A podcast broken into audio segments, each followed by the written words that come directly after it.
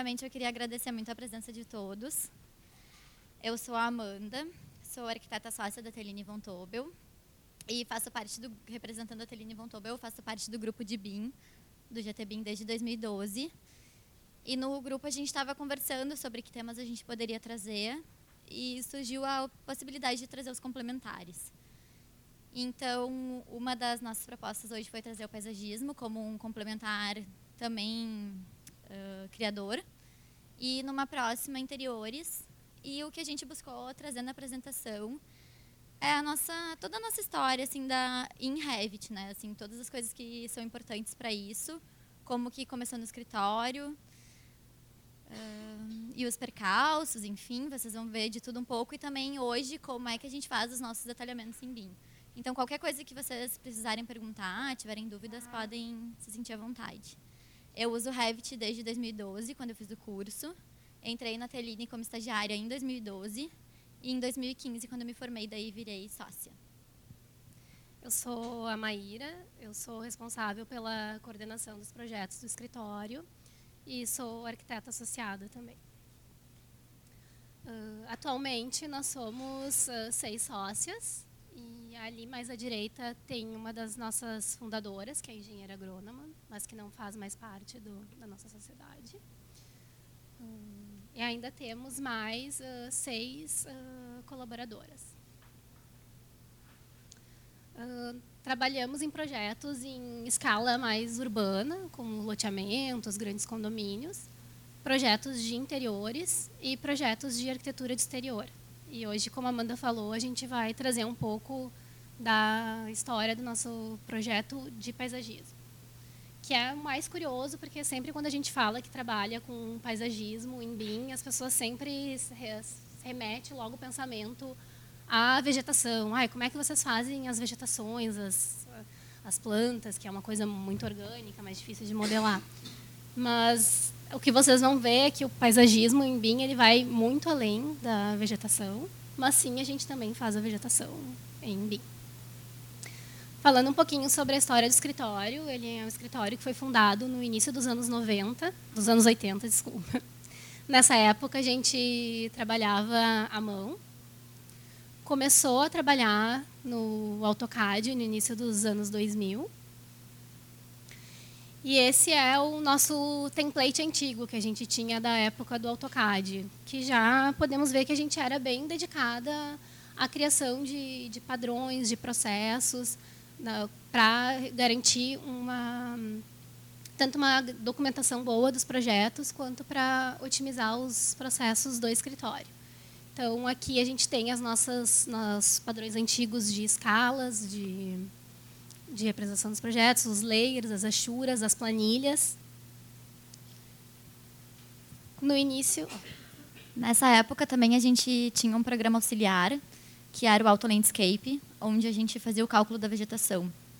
Ele era um programa com informação, então a, o bloquinho ele já vinha com as informações da muda, do porte, e através da Ashura e, e das polylines, enfim, ele fazia a tabela mais ou menos paramétrica. Então, já desde aquela época, a gente já tinha a preocupação com a informação, tanto na parte que vocês viram do PA Layers, que é os layers, como na parte do Auto Landscape de gerar a tabela mais ou menos automática. Em 2010, a gente teve a primeira reformulação da marca, então já com o escritório bem maduro, com uma ampla cartela de clientes, muitas incorporadoras, tanto daqui do Rio Grande do Sul quanto de fora. E em 2011 a gente voltou a olhar com mais atenção para esses processos que a gente entrou nesse programa de qualidade e produtividade que ele realmente analisava todas uh, as demandas do escritório, os processos, e identificamos que um gargalo muito grande que a gente tinha era a questão do retrabalho. Porque, como a gente trabalha com paisagismo, ele é um projeto conceitual, criativo, ele precisa entrar lá no início do projeto para gerar as imagens. E ele é um dos últimos a ser executado. E esse processo normalmente inclui alguns anos entre início do projeto e execução. E com isso, o projeto sofre muitas alterações, revestimentos saem de, de linha, e isso uh, começou a gerar revisões em projetos muito grandes. Eu acho que é, talvez todo escritório que migrou para o BIM também foi um dos motivos, que era para ter maior assertividade nas revisões e maior produtividade também, porque às vezes a gente perdia horas mudando um nível em diversas posições uma planta e depois num corte, e às vezes se passava um nívelzinho que não tinha mudado, e isso, além de gerar horas de trabalho, gerava insegurança para quando a gente revisava e achava um nível errado. Então, em 2012, foi a nossa primeira tentativa de usar o Revit. Nessa época, a gente não tinha nenhum parceiro trabalhando em BIM. E ele foi muito, então a escolha não foi por uma necessidade do mercado, foi exatamente para melhorar o nosso processo interno. Esse é o, é o, exemplo, foi um projeto pequeno que a gente pegou de uma, de uma construtora na época. Ali, mais à direita, está o, o 3D, de como estava. Aparentemente, estava saindo, mas nas, as dificuldades que a gente se deparou foi, uh, um pouco mais à direita, a gente tem os detalhamentos que a gente extraiu dele uh, em Revit. Uh, ao contrário, eu acho, as legendas ali. Porque não é bem...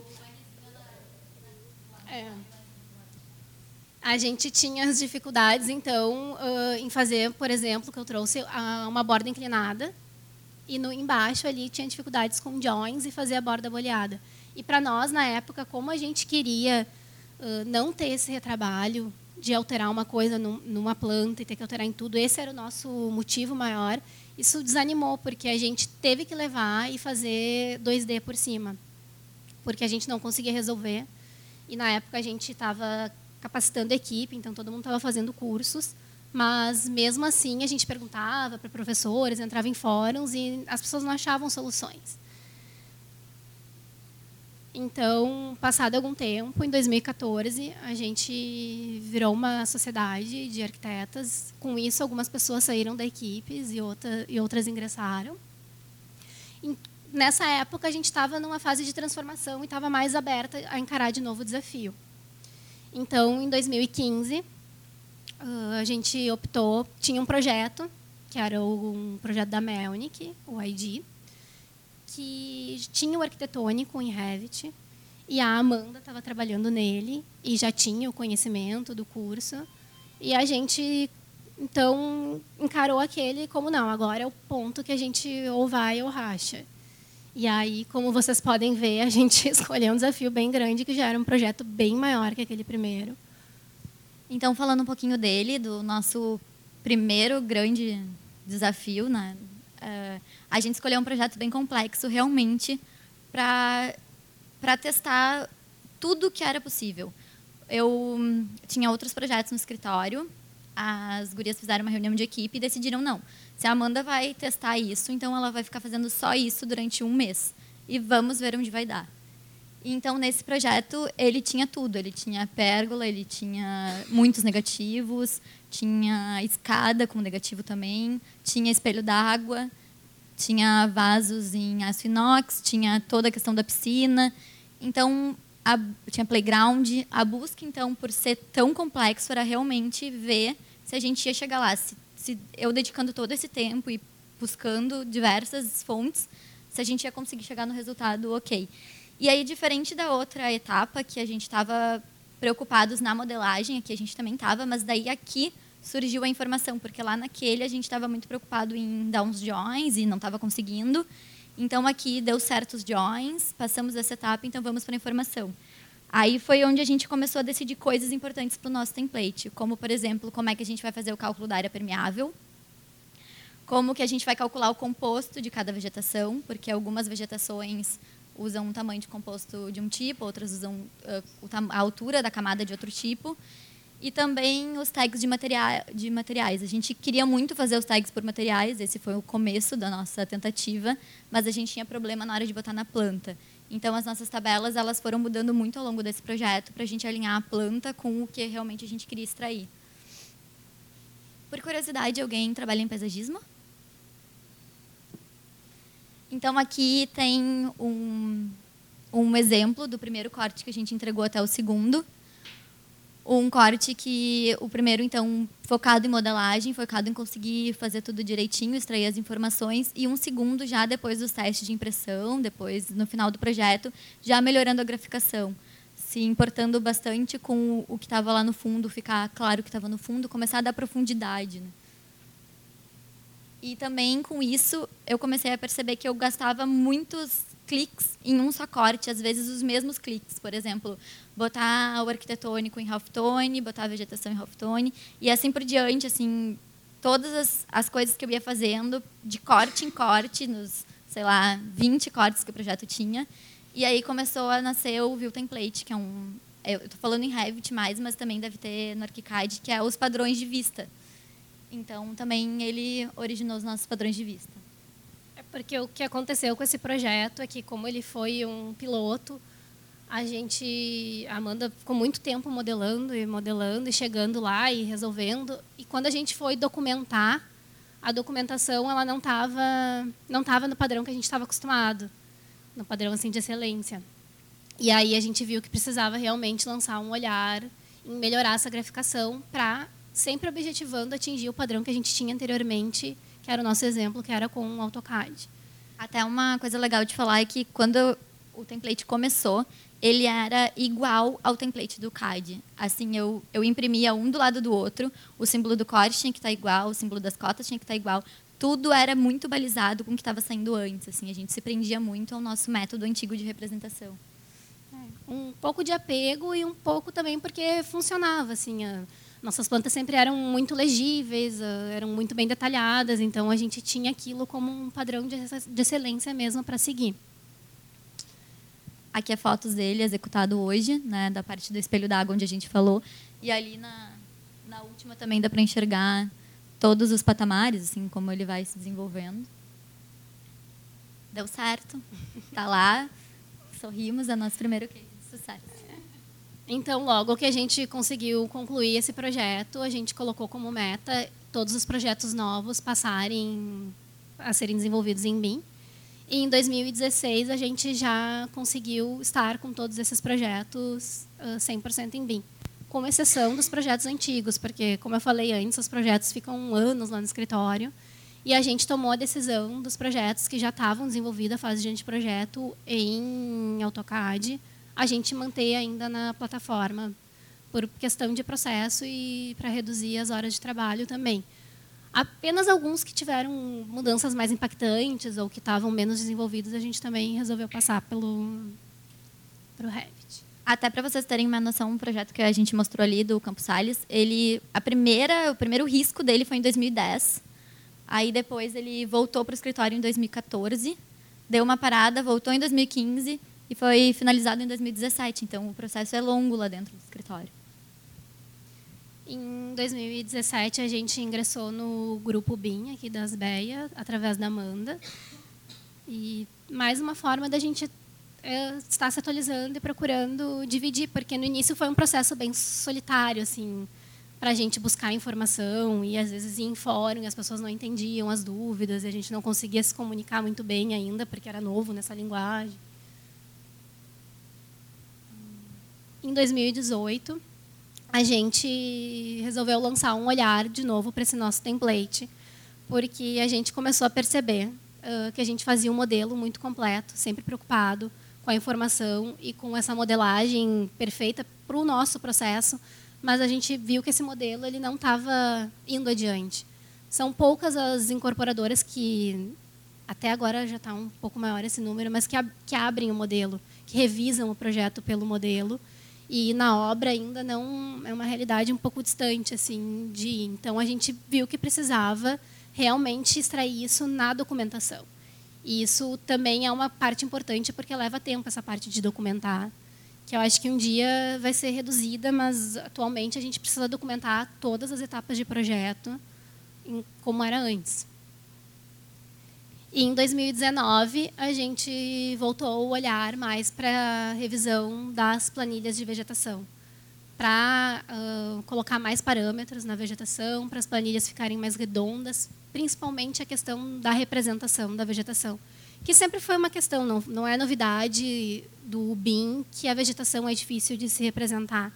Uh, no CAD também era, difícil deixar uma planta legível, é difícil fazer as achuras ficarem todas diferentes uma da outra, que tu coloque o olho e veja que não é. Quando tu coloca um, um, uma árvore em cima de uma forração, já é difícil reconhecer o que está embaixo. As gurias que trabalham ali estão tudo concordando. Então, não, não é novidade do BIM, é só um novo capítulo da história. Então, no total, depois de todos esses anos, a gente tem 58 projetos em BIM, 169 mil metros quadrados projetados e 20 mil metros construídos. Explicando um pouco sobre o nosso processo de trabalho lá no escritório, a gente inicia pelo um estudo preliminar, que normalmente ele inicia à mão ainda, porque é muito gestual e está muito ligado ao nosso processo criativo. Mas em seguida a gente já modela no Sketch. A gente não faz os estudos uh, em Revit. A gente acha o Sketch mais maleável para essa fase, mais amigável à visualização. Uh, acho que também é muito ligado ao processo criativo de, de cada pessoa. Assim, a gente ainda, o Sketch é uma extensão do desenho à mão para nós. Tem uma questão também dos blocos de vegetação para essa fase que tu está escolhendo, está compondo, está gerando uma imagem. Ele é mais, mais orgânico assim do que amigável. E a visualização do Revit também, que a gente acha dura a navegação que ele tem em perspectiva isométrica, que não que o Sketch e o ArchiCAD também permite ficar navegando, girando e entrando no projeto em perspectiva cônica, a gente acha está torcendo muito para conseguir fazer isso com o Revit. Até a gente já levantou questões de passar as etapas depois quando a gente entra no Revit, está em projeto executivo, passar o nosso modelo para um visualizador, como por exemplo o Trimble Connect, só para visualizar ele em perspectiva cônica, porque as proporções elas são melhores, né? Dá para analisar melhor o que tu está construindo. Então, nessa etapa de estudo preliminar, a gente já tenta definir ao máximo a materialidade para apresentar para o cliente, mas antes do anteprojeto, a gente tem essa fase que é a intermediária, que é tentando definir toda a materialidade, por consequência, já os métodos construtivos. Porque a gente acha bem importante ter isso definido na etapa de anteprojeto, porque a gente quando vai modelar o anteprojeto, em termos de modelagem, o nosso projeto ele já sai praticamente um executivo.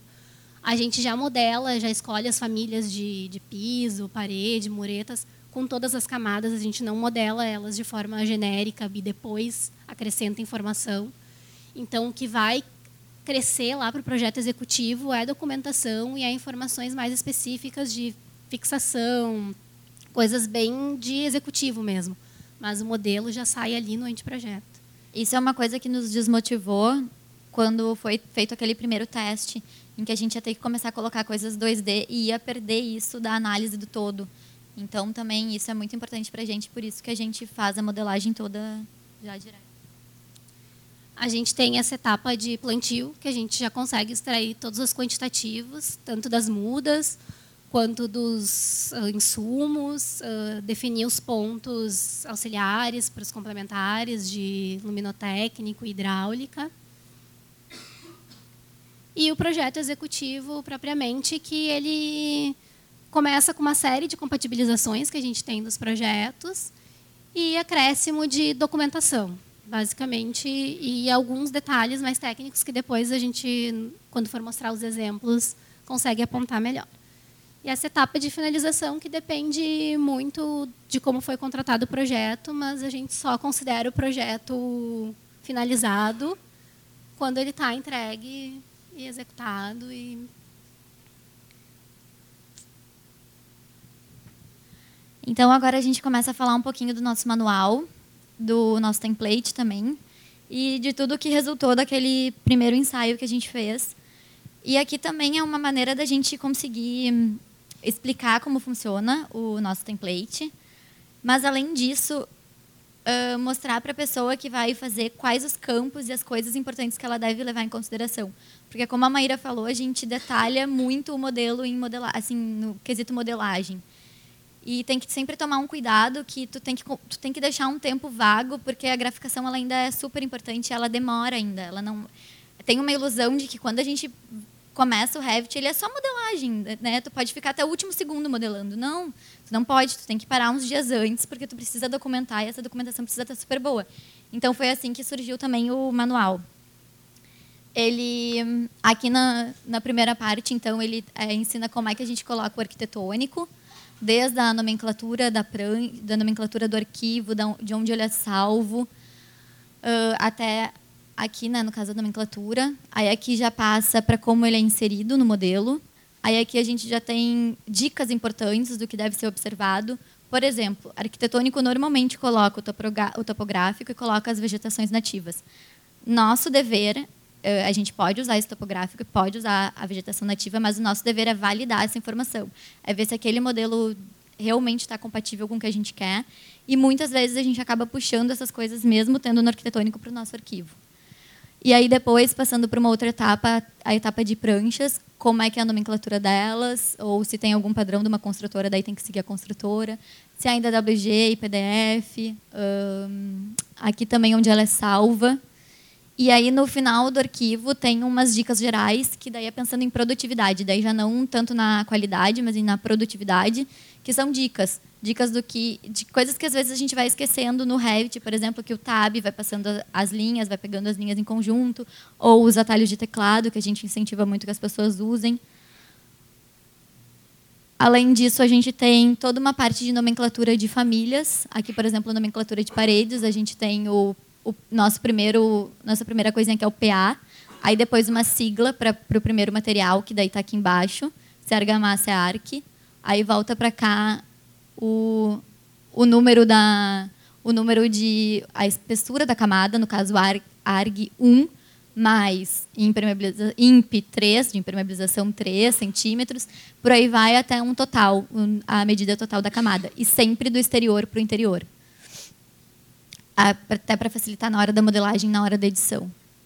Então, aqui está um pouco resumida a nossa lista de materiais, porque a gente tem um arquivo uh, em paralelo a esse, que tem as nossas famílias com os materiais que a gente gosta de, de como eles gostam de aparecer. Também a gente tem um funcionamento geral das tabelas. E, e, e, por, e por que, que ele é assim? Né? Ele é metade manual de Revit, metade manual do template. Porque, a gente, porque os projetos eles são complexos, eles são únicos. Né? Cada projeto tem a sua, o seu toque especial. Por exemplo, se um, ele tem muitos pavimentos, ele vai ter um campo a mais de tabela que, eh, que nos outros, às vezes, a gente não, não, não usa para deixar mais simples, porque se só tem um pavimento, a gente acaba excluindo aquele item da tabela para não complicar. Ou se ele tem um revestimento que ora é, sei lá, escovado, ora é flameado, também ele tem um jeito diferente. Então, tudo isso aqui a gente ensina a ver as tabelas. E as tabelas também, caso a gente receba de uma construtora um manual com as suas próprias especificações, também ensina a, a manusear as tabelas para fazer para deixar a construtora de uma maneira de uma maneira satisfatória. E também daí como preencher o, a, os pisos e as paredes, né, paredes e pisos, quais os campos que a gente usa e quais os quantitativos que a gente quer tirar. Então aqui está o arquivo que a gente falou em, paralelo. A gente tem um arquivo de mobiliário que, que é esse, que está por marca, que está por tipo, né, qual é a, o modelo do mobiliário e ele já tem tamanho, ele já está escrito as suas informações, quais as coisas que vai preencher na tabela, ele já tem tudo isso adiantado. E aqui um outro arquivo que são os das paredes, então que a gente tem uh, a cor que a gente quer que saia, o nome do revestimento já vem certinho. Isso é uma coisa boa porque no desde a época do CAD a gente já tinha um checklist. E daí no checklist dizia: você deve botar o tamanho, a junta, o rejunte, o acabamento, e aqui a gente tem todas as coisas centralizadas, então a pessoa sempre vai ter que lembrar de preencher, porque vai estar ali escrito. E também, daí, em paralelo a isso, isso uh, em paralelo a isso, a gente tem um arquivo de vegetação também. E ele, sim, é, é agora o que está, começa a nossa última etapa de transição, ele está sempre é, nosso template está sempre evoluindo. A própria Cristine, que é do grupo, ela sempre diz que o arquivo o template é um arquivo beta ele está em constante evolução, apesar da, da gente ter os grandes marcos, a gente todo mês ele está sofrendo algum tipo de alteração. Então, aqui nós temos uh, como, como é a nomenclatura do, do elemento, da vegetação, qual é o, o cálculo do composto, né, de como funciona. Aqui, como são as tags, depois a gente vai ver um pouco mais ampliado. E aqui, informações gerais de preenchimento. Também, junto nesse arquivo, tem o como a gente faz a área permeável, o que equivale a 50%, o que equivale a 100%, o que equivale a um terço. E aqui a representação em 2D com o nome do ladinho, para ser fácil da gente identificar. E aqui está o resultado, então, dele em 3D. O que a gente se preocupa muito é que quando seja uma vegetação alta, que é para formar uma parede, uma cerca viva, ela forme uma cerca viva. Quando é para formar um conjunto maciço de vegetação assim mais alto, ela forma um maciço de vegetação. A árvore também, se ela tem um formato de mais galhuda ou se ela tem o formato mais comprido, tudo isso é importante para a gente e está nesse padrão de vegetação. Também é paramétrico, as nossas bolinhas elas aumentam e diminuem conforme o porte da muda. O cálculo da vegetação também é paramétrica. O tag, a tag também é paramétrica. Então, tudo é extraído de uma maneira fácil. E por isso que a gente brinca que antes o Auto Landscape para a gente era o sonho, né, porque ele fazia o cálculo sozinho, mas só que nem tanto, porque aqui não tem erro. Né? O Auto Landscape ele tinha vários problemas de erro e aqui a gente facilmente, se tu quer ver qual é esse elemento, quantos que ele tem, se está certo se não está, tu pede para ver no modelo, abre lá no 3D, né? pede para isolar só ele, então tu enxerga onde ele está e as possíveis adaptações que tem que fazer. Aqui tem um exemplo das informações que a gente tira, então da legenda, o nome da muda, né, com o nome, nome científico, o nome popular, o porte, a, a quantidade, daí aqui é quando é arbusto, só sai uma quantidade contando os, os bloquinhos. Aqui as observações gerais. Então, se é uma forração, a gente tem um porte e uma área que é multiplicada por uma densidade, que dá um total. Então, isso é o número de mudas a serem compradas. E também o cálculo do composto, que é tirado desse jeito. Isso, tanto o cálculo do composto como esse da área, foi o que nos levou a fazer por pisos todas essas coisas que vocês estão, esses, essas achuras, elas são piso hoje, identificada como Uniclass. Mas originárias no Revit como piso. Então, aqui é o nosso também desafio de 2019, que foi o Dynamo. A gente está uh, inserindo ele, por enquanto a gente só tem uma rotina aplicada. Então, aqui no número 1, um, a gente tem, tem que ter a topografia, é imprescindível, e a topografia tem que estar com o desenho do que vai ter em cima. Então, eu tenho o desenho, por exemplo, aqui do meio-fio, e eu tenho o meio-fio sem estar inclinado. Aí eu boto, seleciono um aqui e seleciono dois aqui, e boto para correr. E quando ele faz a rotina, então ele sai já inclinado. E isso, um por um, vai nos deixar com o, com a, o piso inclinado. Claro que a gente faz alguns ajustes assim de número de pontos que ele cria, mas de uma certa forma ele nos atende super bem e melhorou muito o processo. Assim, antes era bem mais devagar para fazer isso. E aqui um case que a gente quis trazer, que é importante porque ele, opa, ele é uma promessa 7D do BIM. Então a gente acha ele um bom exemplo. Hoje ele está em projeto básico, a recém. Vamos esperar até que ele chegue lá. Então uh, existiu primeiramente um grupo de conceito que tinha todas essas disciplinas, não em contratadas, mas como consultoria. Então a gente tinha o paisagismo, tinha interiores, tinha alumínio, tinha arque, tinha estrutural, tinha instalações. E o grupo de conceito então fez um, uma casca, um volume, para depois os 21 complementares serem contratados. Dos 21 complementares, apenas três não trabalham em, em BIM, que é a impermeabilização, eficiência, eficiência energética e acústica. E as nossas, opa, as nossas etapas são um pouco diferentes. Elas, daqui, daquilo que a Maíra explicou, ela tem um item, dois itens a mais, que é o projeto básico e o, a arquitetura paisagística para interiores. E a assistência à obra também, que nem sempre está no nosso contrato. Foi importante porque esse projeto é bem grande, ele tem muitas zonas, então essas, a gente teve que dividir mais as etapas, por isso surgiu o básico, para que as compatibilizações sejam feitas mais seguidas. Então, com essa equipe tão grande, a gente tem reuniões quinzenais, em que as equipes entregam o Revit ou o IFC, né, a base da compatibilização. Ela trabalha com Revit, eles fazem as instalações também. Então, eles sempre priorizam que seja o Revit. O Revit é o 2017, nesse caso, que foi o acordado com as equipes. E alguns que trabalham em ArchiCAD fornecem em IFC. E aí, eles colocam para o Naves, para gerar os relatórios de compatibilização. E aí, aqui no relatório de compatibilização, ele tem um número, a, a interferência, ela tem a zona que ela está, ela tem o pavimento, ela tem a, qual é a incompatibilidade. Né? Aqui nesse campo eles escrevem o que está acontecendo, aí tem a imagenzinha do lado de quem é, o que é no caso da TLVT, e a data para entrega. E ao mesmo tempo, além deles distribuírem essa planilha, eles também distribuem o, uh, o próprio Naves para a gente conseguir ver em 3D o, o arquivo.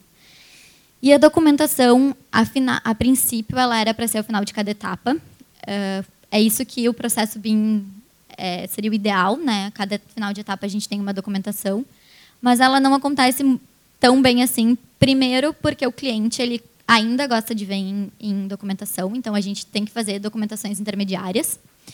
E, é, nas reuniões quinzenais, ele acontece no modelo, mas mesmo assim a gente precisa de alguns documentos.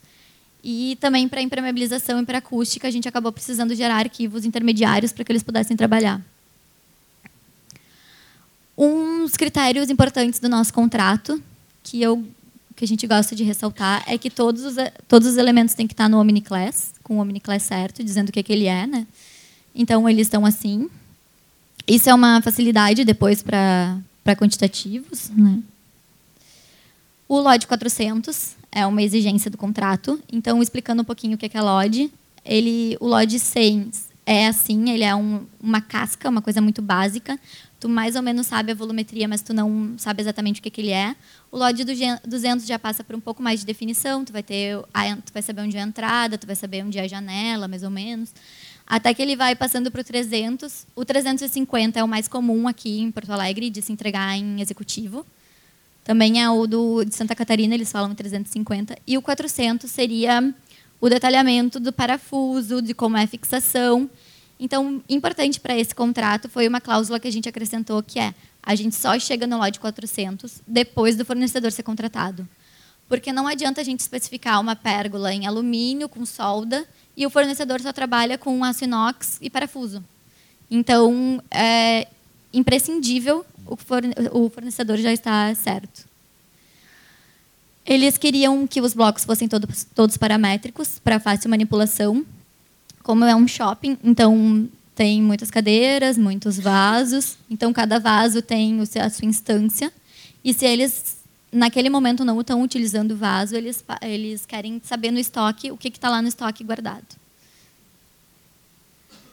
Uma outra cláusula do contrato é permitir a distribuição do modelo. Ele pode distribuir o modelo tanto para os fornecedores quanto para a sua equipe lá dentro, para eles poderem fazer essa gestão de facilities. E no escritório, a gente não tem problema em distribuir o arquivo proprietário. Né? No caso, a gente passa o Revit sem problemas nenhum. A gente acha até que dificilmente alguém vai pegar o nosso arquivo, vai conseguir trabalhar com o nosso template. Se nós, internamente, que trabalhamos diariamente, precisamos do manual muitas vezes, Imagina alguém pegando nossas planilhas, assim, vai ser difícil. E também, quando a gente começou, tinham poucos arquitetos em Revit, mas já estava surgindo alguma coisa. E quando a gente tinha alguma dúvida, a gente conseguia ver até onde a pessoa conseguia chegar. Tá, ela consegue chegar ali, então perfeito, sabe? Vamos lá, eu vou conseguir chegar também. Pesquiso na internet, faço né, vários testes, mas eu sei que um dia eu chego lá. Então, também por isso, assim, a gente não é apegado ao modelo proprietário, ele está disponível. e uh, a, permitir a, a, modificação, que é isso do 7D. Então, explicando um pouquinho os Ds do BIM, existem até 11 Ds, assim, tem literaturas que falam em 11, mas o 3 é o, a compatibilização, o 4 é as planilhas, os 5 são os custos, o 6 seria a sustentabilidade e o 7 a gestão de facilities. Estamos ansiosas né, para ver pronto quando ele chegar lá. A gente trouxe alguns cases de projeto para vocês verem como a gente entrega essa documentação, que a gente falou tanto dos detalhes. Acho que alguns aqui já receberam os nossos arquivos, até desses mesmos projetos. Esse é um projeto da Melnick, o High Garden, que foi lançado recentemente. Essa é uma imagem, não de lançamento, é uma imagem que a gente fez lá dentro do escritório, no nosso processo, com o SketchUp. E aqui está o modelo. Ali no fundo a gente pode ver o prédio que foi feito pela Roseli, no escritório da Roseli Melnick. E aqui está. E aqui tá os cortes que a gente gosta de enviar perspectivados, porque a gente acha muito interessante acrescentar essa outra dimensão para a visualização do projeto, que é aquilo que a gente falou que no início a gente entregava muito a documentação parecida com a do CAD e o nosso modelo, todo o nosso trabalho não, não parecia. E quando a gente começou a entregar isso, a gente teve uma resposta muito positiva do, dos parceiros e dos incorporadores. assim Todo mundo gosta de ver o projeto assim e revisar. Porque para nós também era, é muito. A gente vê assim o projeto quando a gente está trabalhando no escritório. A gente não fica mais trabalhando em cima de, de 2D, de planta, corte. Então não faz sentido a gente entregar aquilo para alguém revisar o projeto se a gente tem toda essa riqueza de informações. Então, aqui o corte está passando por trás daquela pérgola que a gente viu na imagem, só numa floreira, mas a gente passa adiante, daí ele já passa por toda a piscina, por dentro do espelho d'água, para a gente ver todas as relações de níveis e de muretas que a gente tem, toda a complexidade do projeto. Agora é um projeto da Melnick, o Home Nilo. Agora vocês vão ver vários cases e cada um focado num assunto. Então, também, se vocês tiverem dúvidas de como a gente fez alguma coisa, podem perguntar. A gente vai tentar explicar um pouco quais as ferramentas nós usamos, mas também estamos à disposição. Aqui no Melnick Nilo, ele tinha um detalhe importante que a área de, de caminho né, das lojas era um pouco acima da calçada que está mais para baixo. Então a gente pôde analisar o como é, essa calçada se desenvolvia ao longo da rua e também um, os diversos momentos que a gente tinha, que a gente tinha escada, depois a gente, a gente vai ter o espelho d'água aqui, outra escada, os patamares. E aqui no meio também tem outro, outro espelho com o banco e as floreiras, que se vocês observarem... Ai, perdi. Aqui, é, a terra vai subindo. Então, esse projeto foi bom para a gente conseguir analisar as alturas. Né? Eu estou numa floreira que está um pouco mais alta, e eu chego numa borda que está um pouco mais baixa, eu tenho isso acontecendo em relação ao espelho. E também um detalhe que eu não sei se vai dar para enxergar aqui, mas essa curva, ela era uma pedra, uma pedra de 50 centímetros. Então também ele, ela foi desenhada, hum, foi um trabalhão, mas ela foi pedra por pedra para ver se a curva ia realmente representar a, que a gente queria, né? Porque como a pedra ela tem aquele tamanho, ela é reta, então a gente foi botando uma do lado da outra para ver se o resultado ficava bom e também fazendo testes de tamanho de pedra que podiam ser usados. Esse é um outro projeto, que é da STIR, que é o Switch. Ele foi legal trabalhar no Revit, porque ele tem uma, uma calçada aqui nessa imagem, que também foi feita lá dentro do escritório, na etapa de estudo. A gente já pode ver que a calçada é bem inclinada. E aqui a gente tem, então, o nosso corte passando pela calçada, que quando a gente olha ele ali abaixo, ele parece um corte que não está mostrando muita coisa, mas quando a gente leva ele para o corte perspectivado, o projeto ganha toda outra dimensão e tu entende melhor. Olha como uma prancha ganha força, né? Quando tu está conseguindo observar a relação, claro, em altura, mas aí tu está enxergando bem o que, o que acontece logo adiante. Assim, né? é, é, um projeto, o projeto arquitetônico da Ideia 1, que modelou ele no ArchiCAD. Então, a gente seria o IFC. Imagino que a graficação muda um pouco né, quando a gente passa para o nosso, então não necessariamente é como eles entregam o projeto, mas a gente consegue entender todas as relações dele com a fachada e com essa calçada inclinada, que a ideia era criar patamares de estar que fossem se desenvolvendo e que permitisse o uso, que não fosse só a rampa inclinada da calçada. A gente tem outra, outro exemplo, que vai ser o Prime da Cirela, o arquitetônico é da Baldaço. Ele também está em Revit. Então, aqui já falando de um detalhe mais específico, um detalhe da pérgola, ao nível de detalhe em 3D que a gente chega é esse nível de encaixe. Né? A gente uh, se preocupa muito, porque, até porque nesse detalhe nós queríamos que essa viga parecesse inteira, ela é de madeira, e essa também. Então, o importante de fazer realmente em 3D foi ver como esse encaixe ficaria e se daria o resultado que a gente quer. E a cortina também, ela está em 3D e ela tem a opção aberta e fechada para a gente poder analisar também o, o quanto impacta no mobiliário que está embaixo. E a única coisa 2D que vai ter nessa prancha, né, além das, das coisas escritas, de desenho vai ser o parafuso esse parafuso do sóculo, esse e os pontilhadinhos ali em cima, eles estão em 2D. Mas de resto, o sóculo, a chapa, tá tudo em 3D. E as coisas escritas, elas são parâmetros, né? A gente Sim. também não escreve nada em cima dos nossos detalhamentos, é tudo saiu a partir de parâmetros do material.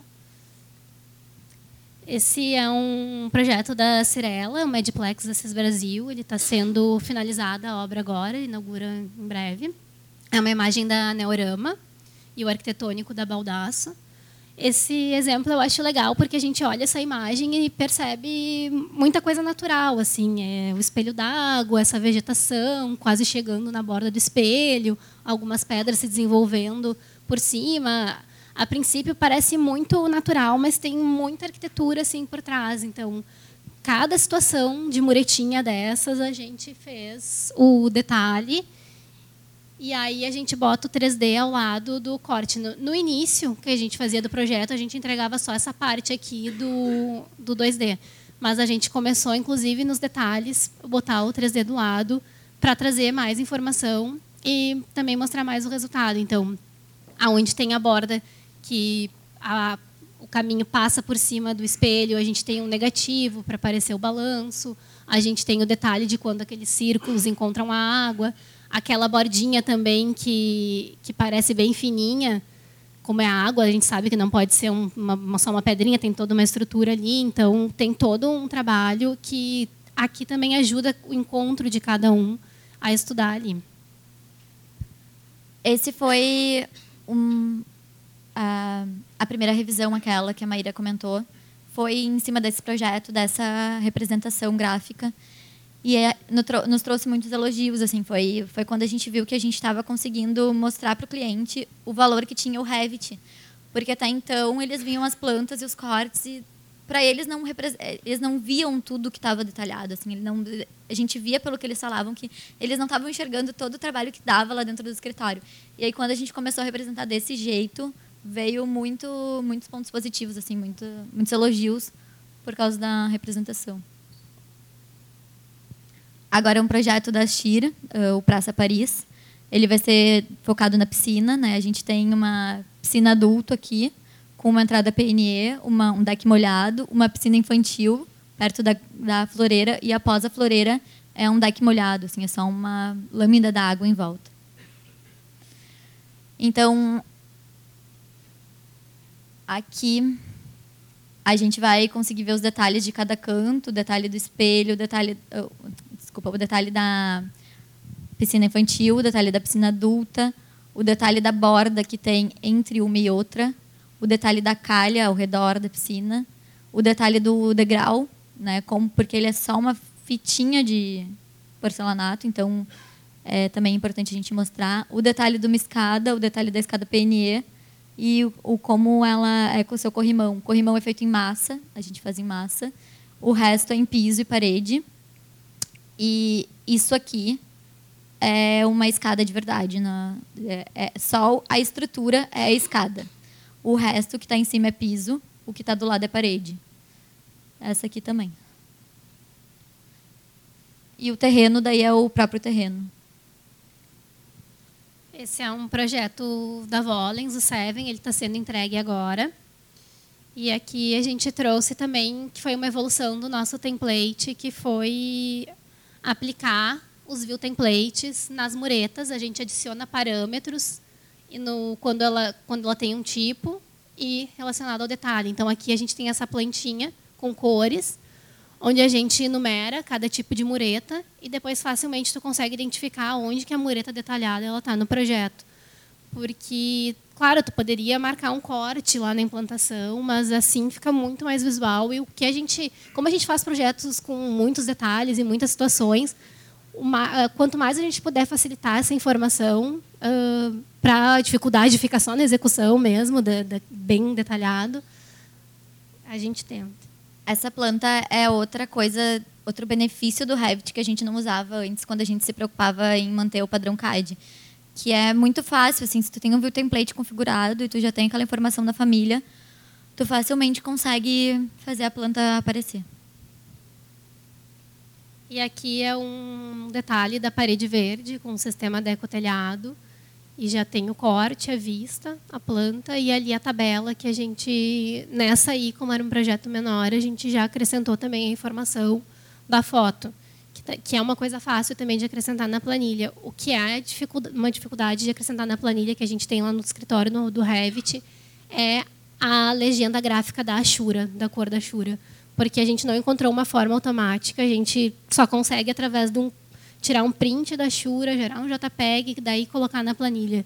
E isso a gente acha ruim, porque se tu mudar a cor um dia no projeto, porque está mal representado, não fica, não vai mudar automático e pode gerar erro. E também porque às vezes tu insere o JPEG e ele não fica exatamente da mesma cor, principalmente quando não é uma chura sólida, quando é uma chura de linhas, fica mais fininho, é, é bem difícil. Então, isso a gente sabe que o ArchiCAD tem e que o Revit ainda não tem, a gente está torcendo para que evolua. E também a maioria dos nossos projetos não tem a foto da vegetação, apesar de poder estar no nosso template facilmente, seria, seria mostrado na planilha, porque a gente entrega o caderno A3 na etapa de materialidade, então ela já tem todas as fotos de vegetação, de pisos, de imobiliários. Aqui é um projeto da Melnick, que foi inaugurado agora há pouco, que é o Pet Place. E a gente quis trazer ele por dois motivos. Um, porque ele não tem tanto arquitetônico, assim, ele não tem tantos elementos que a gente usa no outro, como pérgola. Ele é basicamente pisos e morros. E um segundo, uma segunda coisa, porque ele era para ser rápido. Essa foi a dinâmica lá no escritório. Era para ser lançado em breve e a gente achou que essa etapa nunca ia chegar. Que a gente não, quando a gente estava implementando, a gente pensava, o CAD vai ser o nosso salvador nas horas de pressa, né? Surgiu uma coisa para ontem, vai ser CAD. Só que não, agora a gente já está na etapa que surgiu uma coisa para ontem, oba, vai ser Revit então, porque vai ser o jeito mais fácil de fazer com rapidez. Então aqui a gente tem, uh, trouxe ele para mostrar para vocês como ele era relativamente simples, né? Assim, era um trabalho de morros e uns caminhos, né? Com, com concreto, com brita, o gradil todo na volta com o trabalho das patinhas ele tá, ele fica na na Encol, né, caso alguém já tenha visto. Então aqui também os cortes, esse brinquedo ele era construído já no local, a gente só fez algumas alterações. E foi legal porque quando eles estavam construindo, o modelo não foi para obra, mas os nossos 3Ds foram. Então diversas vezes o, o engenheiro da obra ligava e dizia: "Olha, naquele teu detalhe, naquele teu 3D lá, me tira uma dúvida, como é que eu encontro, como é que eu não sei o quê. Então, quer dizer, de uma certa maneira, o nosso modelo está indo para a obra. Né? Não, ele não está indo como modelo, como Revit, mas ele está indo como 3D. Então, mais corte só para vocês verem as diferenças. E era isso. Eu queria agradecer, queria abrir para perguntas, né? E a gente está à disposição também, se vocês quiserem um dia conversar, enfim, a gente está aí, a gente tem muita vontade de explanar mais o Revit, de levar o Revit adiante, foi um dos motivos para a gente ter entrado no GTBIM. E quando a gente pensou nesse tema para hoje, a gente procurou muitos paisagistas que trabalhassem em BIM, assim, a gente acho que falou com quase todos aqui de Porto Alegre e também de São Paulo. E a gente não conseguiu ter algum parceiro que entrasse com nós nessa nessa apresentação. Então é isso.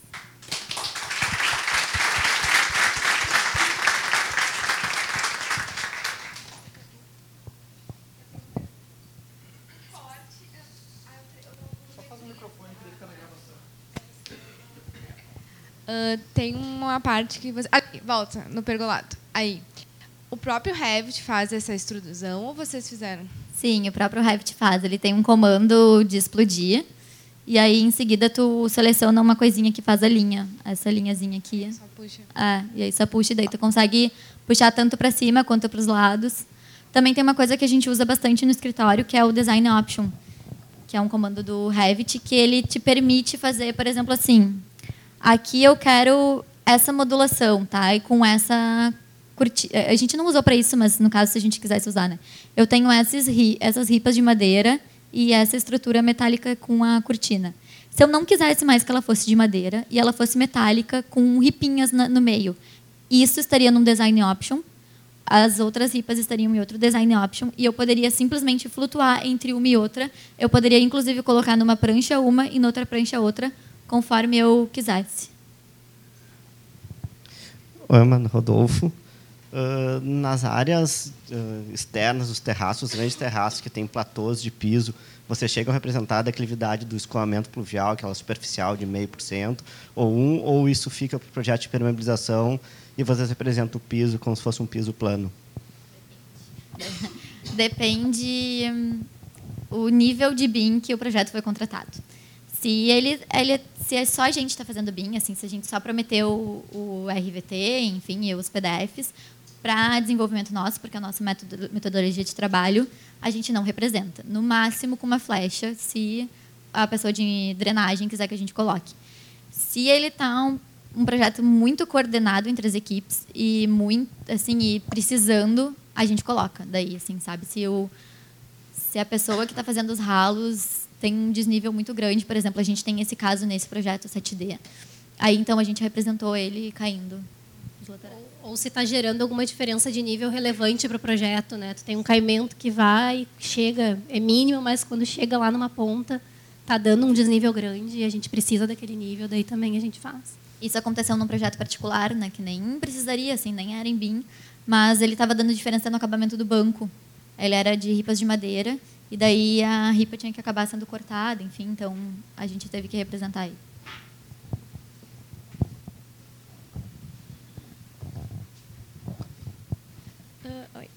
Tu disseste que tu fizeste um primeiro projeto que levou um mês, né? Queria saber se já tinha começado antes alguma equipe a desenvolver um template ou nesse primeiro mês tu partiu do zero e teve que dar um jeito de representar tudo. Como é que foi essa transição, né, CAD para Revit? Eu tinha feito o curso em 2012 e eu tinha o meu template do curso. E eu parti dele, né, do meu template pessoal. Uma casinha. Era... Exato. Aquela casinha, casinha do CADS. Então, é, ele foi praticamente do zero, porque eu não tinha o, o, o eu não tinha o PA layers, né, no caso, que era o de CAD, no meu template. Então, os cortes eram diferentes, as, tudo era diferente. Então, eu fui produzindo ele do zero. Mas também ele não durou só um mês, né? Ele durou um mês a primeira etapa. Depois ele foi se enrolando ao longo do tempo, assim. Coisas a gente foi adaptando. E como é que foi essa transição? Assim, enquanto vocês tinham ainda trabalha, pessoal trabalhando em CAD, uma equipe ficou para desenvolver esse novo template, porque são muitas informações que são criadas, né? São muitas Sim. famílias, muitas bibliotecas. A gente foi indo aos pouquinhos. Eu fui a primeira, eu acho que a Maíra foi a segunda, a Mitch deve ter sido a terceira. Então, e assim foi indo, assim, cada uma foi indo aos poucos. Hoje a gente tem ainda uma arquiteta que está tá no começo, assim, mas tá indo, sabe? Então a gente já está conseguindo, assim. E uma biblioteca bem peculiar que é de vocês é a, a, vegetação, né? Toda ela foi desenvolvida. Como é que como é que vocês chegaram nessa nessas famílias todas? Não sei se vocês... uh, foi desenvolvida foi? porque a gente começou a se deparar com a questão do peso das famílias. A gente usou famílias muito detalhadas que às vezes a gente achava bloquinhos e bloquinhos ainda da época do, do CAD que eu estou falando, né? Mas é, essas famílias aí, eram, elas eram bem pesadas. Elas e eram a, do sketch. É, a gente importava às vezes do sketch, às vezes, ou às vezes a gente até pegava famílias de vegetação do Revit, mas mesmo assim dava problema com os arquivos muito pesados. E a gente começou a simplificar até chegar naquele nível de abstração que ela ainda tem a forma, mas ela é bem, bem menos complexa, assim, em termos de, de planos e volumetrias, porque isso pesa realmente nos arquivos, quando o projeto é grande e gera problema para os complementar para os outros que estão trabalhando. Então, é complicado. Não. Inclusive, quando a gente entrou nesse projeto que a gente trouxe aquele primeiro de case, que era o 7D, a nossa família de, ele foi em 2017, a nossa família de árvores gerava problema na compatibilização. Então, também foi isso que nos, nos levou a fazer toda uma remodelagem de famílias de vegetação. Uh, só para complementar a tua pergunta, a gente não achou a forma ideal para trabalhar com RPC. Né? Não, não consegue dar a, o dinamismo que as nossas. a quantidade de, de famílias e em planta, em corte, a gente não. A gente prefere ela em 3D, então ela já sai em planta, em corte. Foi... Tem umas perguntinhas aqui que eu separei aqui, eu achei bem interessante o trabalho de vocês. Aqui em Porto Alegre, eu acho que é o que vocês, vocês estão muito na frente, eu acho que nessa questão do paisagismo, pelo que eu estou acompanhando. E eu tenho algumas dúvidas. Uh, achei, bem, achei bem bom que vocês compartilhem um modelo RVT, né? isso facilita muito muito trabalho. E eu queria saber como é que, em que etapa do projeto que vocês entram e o que, que vocês recebem da construtora para que vocês tenham um guia de como modelar daí. Ah, isso é bem variado. Uh, muitas vezes a gente já iniciou o modelo e a gente recebe o, o plano de execução BIM depois, e aí tem que mudar o. Porque eu acho que ainda as construtoras também elas estão num processo de migração. Estão achando ainda o seu processo. A gente se adiantou um pouco, isso foi muito bom lá para o escritório, porque a gente organizou bem o processo e aí, quando o mercado começou a demandar, a gente já, já tinha isso bem embasado. Então, a gente já, às vezes, a construtora nem mandou o plano de execução, de execução ainda, mas já tem o prazo e a gente já começou a modelar. Então, a gente adapta depois com o que recebe. E, às vezes, a construtora nem está trabalhando em BIM também, que é, um, que é bem recorrente, os parceiros também não estão, e a gente está sozinho. E, e, às vezes, sim, em casos que são os de maior sucesso, a gente recebe o plano de execução antes, com todas as informações, com modelos que a gente já começa a trabalhar em cima de modelo do arquitetônico, e esse é o processo ideal. Né? Mas a gente costuma ter uma boa relação assim com os parceiros. Por exemplo, quando a gente está em estudo, que a gente faz em sketch, a gente já normalmente pede o 3D para botar nas nossas imagens. Então, a gente já sabe em que pé o arquitetônico está. Assim, se ele não vai fazer em Revit, se ele não é, ou em ArchiCAD, um dos que a gente sabe que vai ser, a gente parte do zero. Se a gente sabe, a gente fica incomodando, assim, ah, manda teu arquivo, manda teu arquivo, para facilitar mesmo. Assim. Uh, e o Omniclass foi um pedido da construtora para vocês. Por que não a NBR? Se é, a NBR é específica para isso, justamente para a gente não precisar usar padrões, outros padrões né, internacionais. Acho que dois motivos. Uh, um, porque o, a NBR do Revit ainda não está 100%, de BIM não está 100% uh, colo Sa saiu agora. Né? colocada. Saiu a sétima parte agora, né? Mas falta ainda umas do meio. E eu acho que um pouco de imaturidade, imaturidade do BIM na, na própria construtora, assim, porque eu acho, muito provavelmente eles tiveram um consultor, imagino eu, e o consultor disse para eles os campos que deveriam ter, e aí eles saíram com o contrato. A gente saiu pontuando coisas que a gente não queria aceitar, ou coisas que precisavam de pontuações, por exemplo, LOD 400, mas até mesmo o próprio LOD, para mim, mostra que isso foi de um consultor e não foi da própria construtora. Com o ambiente colaborativo, né, com worksets, no caso. Eh, como é que vocês separam os worksets de vocês, visto que é mais ou menos um único, eh, que é uma única disciplina, no caso, assim, né? A gente, a gente não separa, na verdade, a gente trabalha com worksites, assim, mas é um único para todo mundo. Não, não é um único para todo mundo, mas é, não tem assim, tu cuida desse pedaço, eu cuido desse pedaço. Ele é geral, até porque muitas vezes as alterações são gerais, então a gente vai se pedindo autorização, assim. Mas em, normalmente a gente separa antes de começar o trabalho, né? Cada um. E daí dá o relinquish para todo mundo poder mexer depois. Oi. Era, bem isso a tua pergunta? A única coisa que a gente vai colocar em worksite, assim, se vier, talvez alguma se a gente importou o arquitetônico de alguma maneira e quer deixar ele separado, se ele não é um link, alguma coisa desse tipo, mas é muito raro. Oi, tudo bom? Sou o Magnus, da Projeta BIM. Uh, queria saber um pouquinho da experiência de vocês uh, durante essa migração pro, de AutoCAD para Revit para o BIM, se vocês tiveram uma melhoria nos projetos na questão construtiva, se vocês começaram a se dar conta sobre algumas incompatibilidades que vocês faziam por conta da uma representação em 2D que vocês agora começaram a desenvolver e se deram conta que tu não tinha como construir daquele jeito que tu fazia normalmente. Eu não sei se não dava para construir, mas assim, por exemplo, coisas que começaram a surgir no começo. Antigamente a gente representava todas as muretas e a impermeabilização ia dando volta. Quando a gente começou a trabalhar em Revit, a nossa primeira pergunta para a construtora era: a laje vai ser toda impermeabilizada e a mureta vai ser em cima? Ou tu vai passar a impermeabilização em todas as muretas? Então isso começou a é uma, uma, preocupação que a gente não tinha, assim. A gente representava daquela maneira, a gente até tinha, mas a gente lançava daquele jeito porque era bem fácil de autorar depois.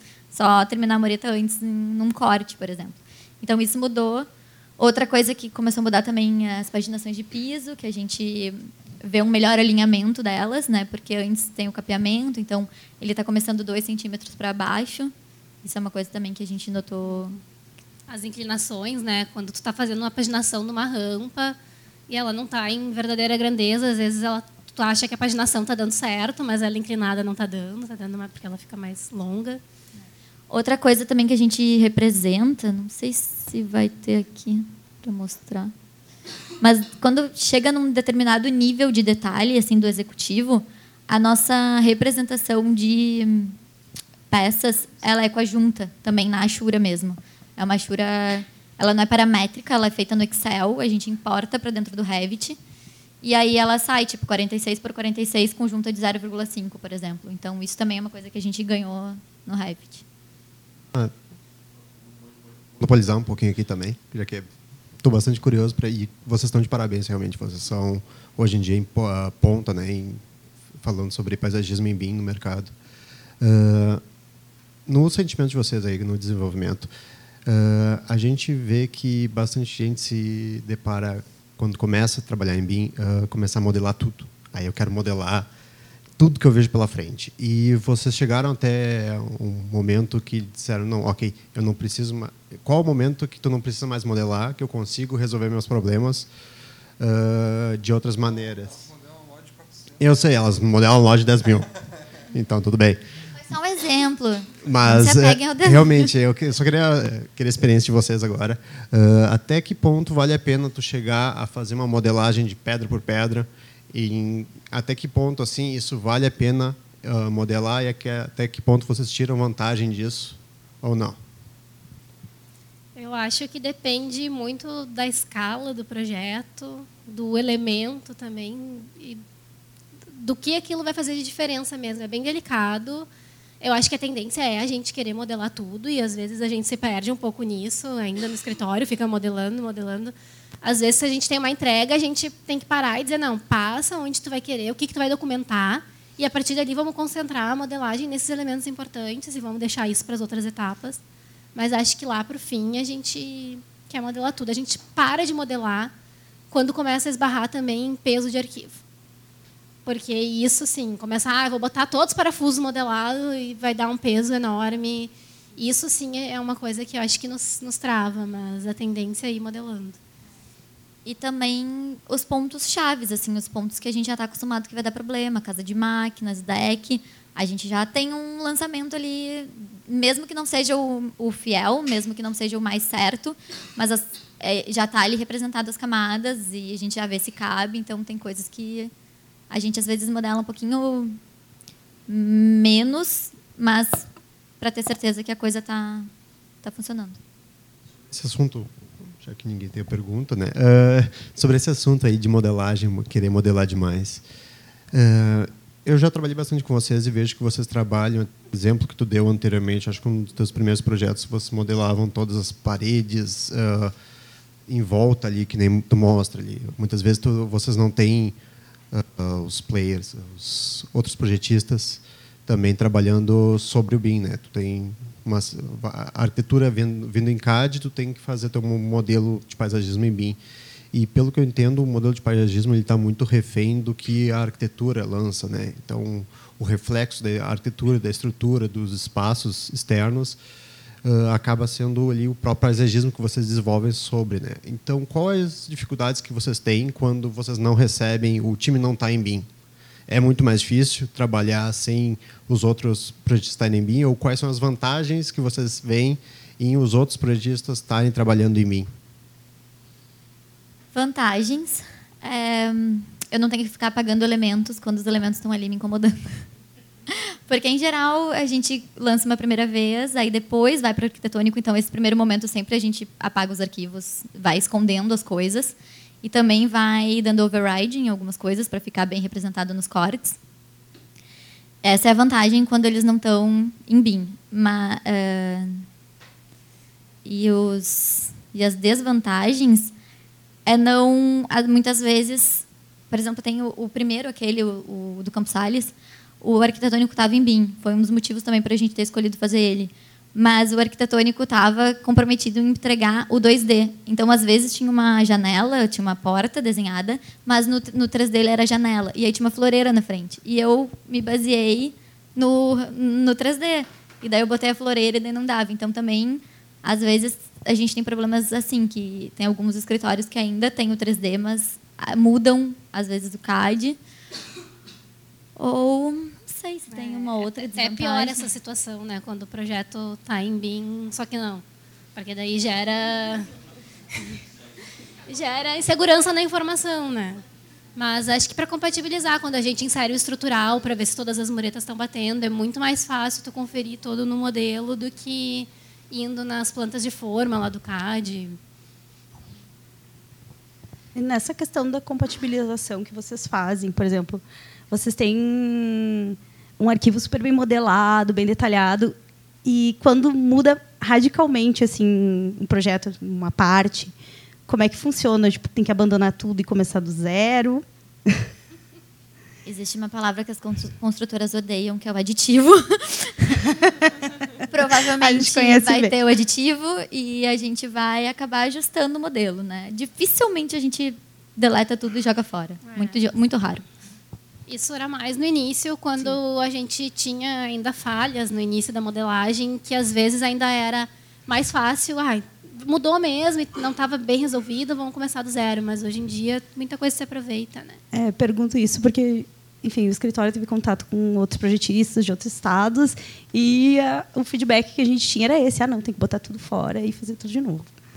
Né? Por isso que veio a questão.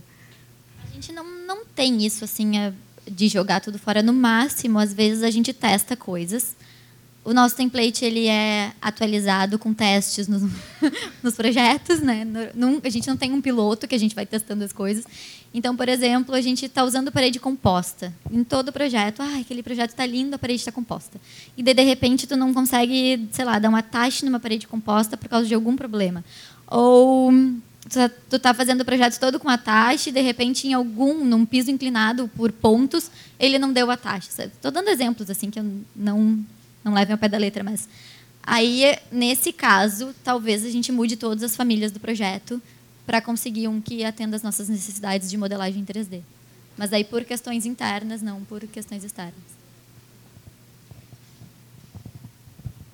É, bom meninas queria parabenizar o Está muito legal o projeto de vocês, o desenvolvimento. Eu queria perguntar para vocês e que em software, que é a questão do que vem é, divulgando ou essas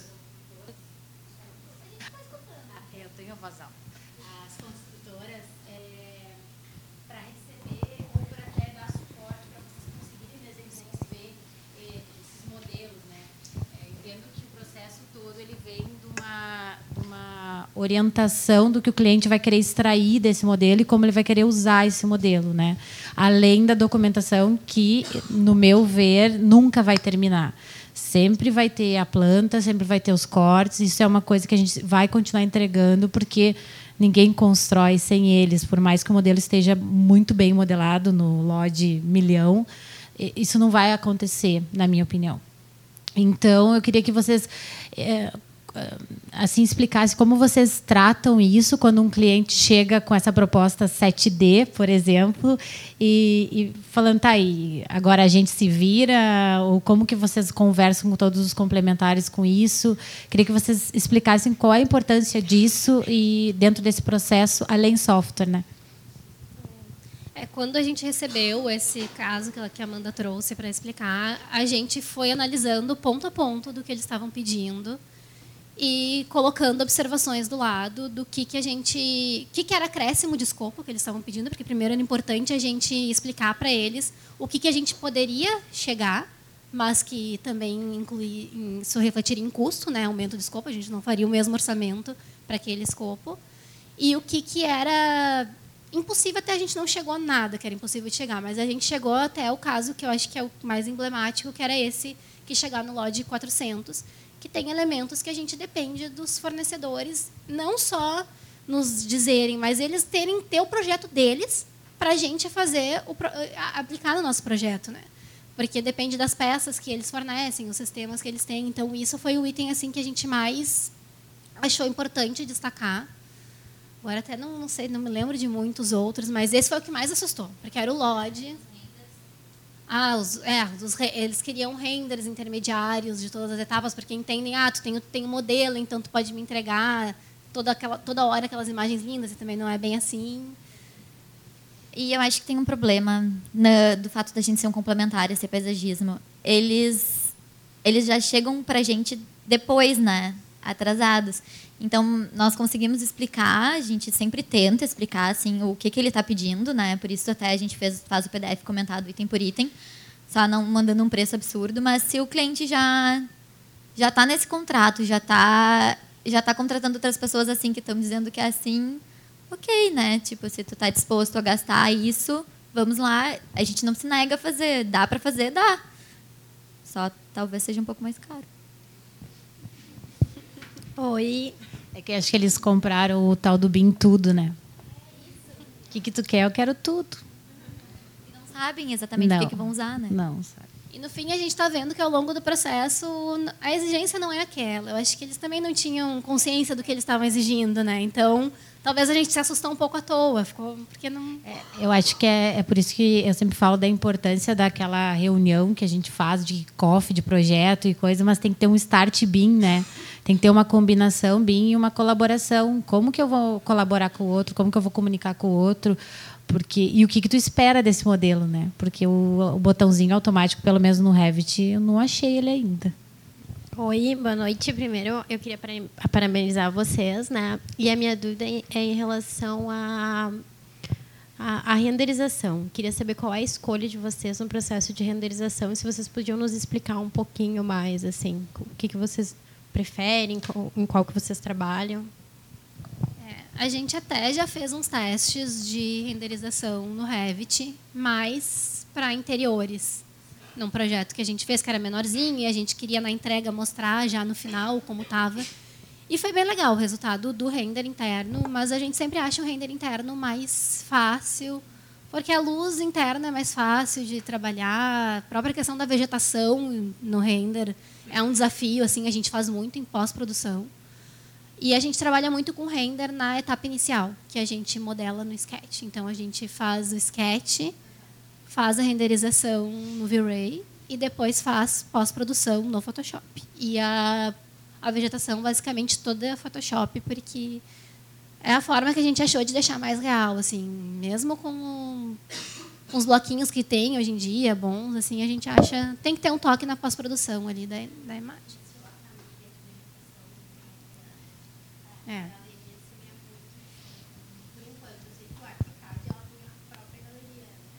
Aqui, né? Perdão.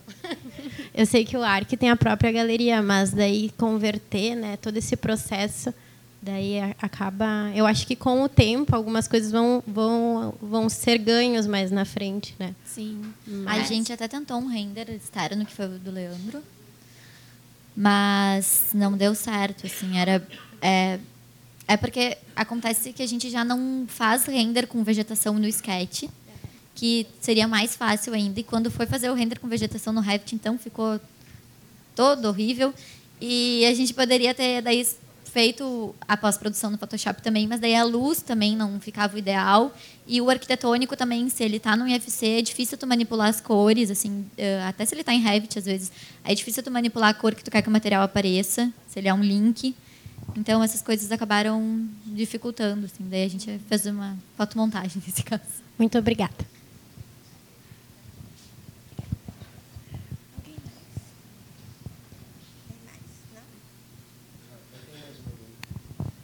Por exemplo, ah, vocês receberam arquitetônico e estão modelando e estão com dúvidas, né?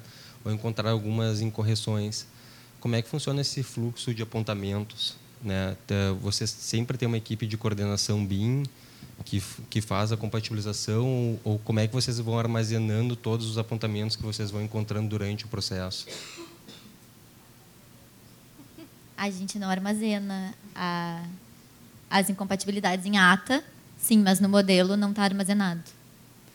E normalmente tem equipe de compatibilização quando tem em construtoras, mas a gente faz a compatibilização interna daí no Revit, assim, a gente eh, nossos projetos são sempre tem estrutural, lumino, arquitetônico, hidráulico, elétrico, e a gente só deixa desligado, assim, mas a gente sempre coloca, se tiver em BIM, para poder fazer as compatibilizações também na hora do E desenho. nuvem de revisão, né? Que a gente usa bastante para apontar quando tem interferência. né? As construtoras que estão trabalhando não estão trabalhando com ambiente comum de dados ainda, como BIM-Sync, BIM-Collab, BIM-Track, então... Sim. Ah, um dos casos, então a gente está trabalhando com BeamSync e está sendo bem, bem bom, assim, ah, ele- eles criam tópicos e daí eles colocam lá, mas os modelos não ah, eles os modelos estão lá, mas eles não são um repositório de arquivos ainda. A gente ainda usa o Constru Manager para botar os arquivos e usa o BeamSync para a parte de compatibilização Mas com a então- Urbana. Mas então por que, que os apontamentos que vocês encontram não ficam registrados daí no BIM-Sync? Ne- Nesse caso Ah, ficam. ah, né? tá. É, mas é que esses é uma única construtora que usa esse, essa ferramenta, então é a única que a gente tem. Tecla, é verdade. Tem uma outra que usa tecla. A tecla BIM-Site. Isso. Mas é bem recente, assim, a gente teve uma rodada só com ele por enquanto. Ah, e esse caso dessa construtora, eles têm uma maneira diferente de fazer com o repositório. Eles usam o Google Drive para deixar o mãe com todos os arquivos lá plugados. E aquele arquivo é o, o que eles fazem a compatibilização. É, a única que a gente tem assim que usa o Google Drive para isso.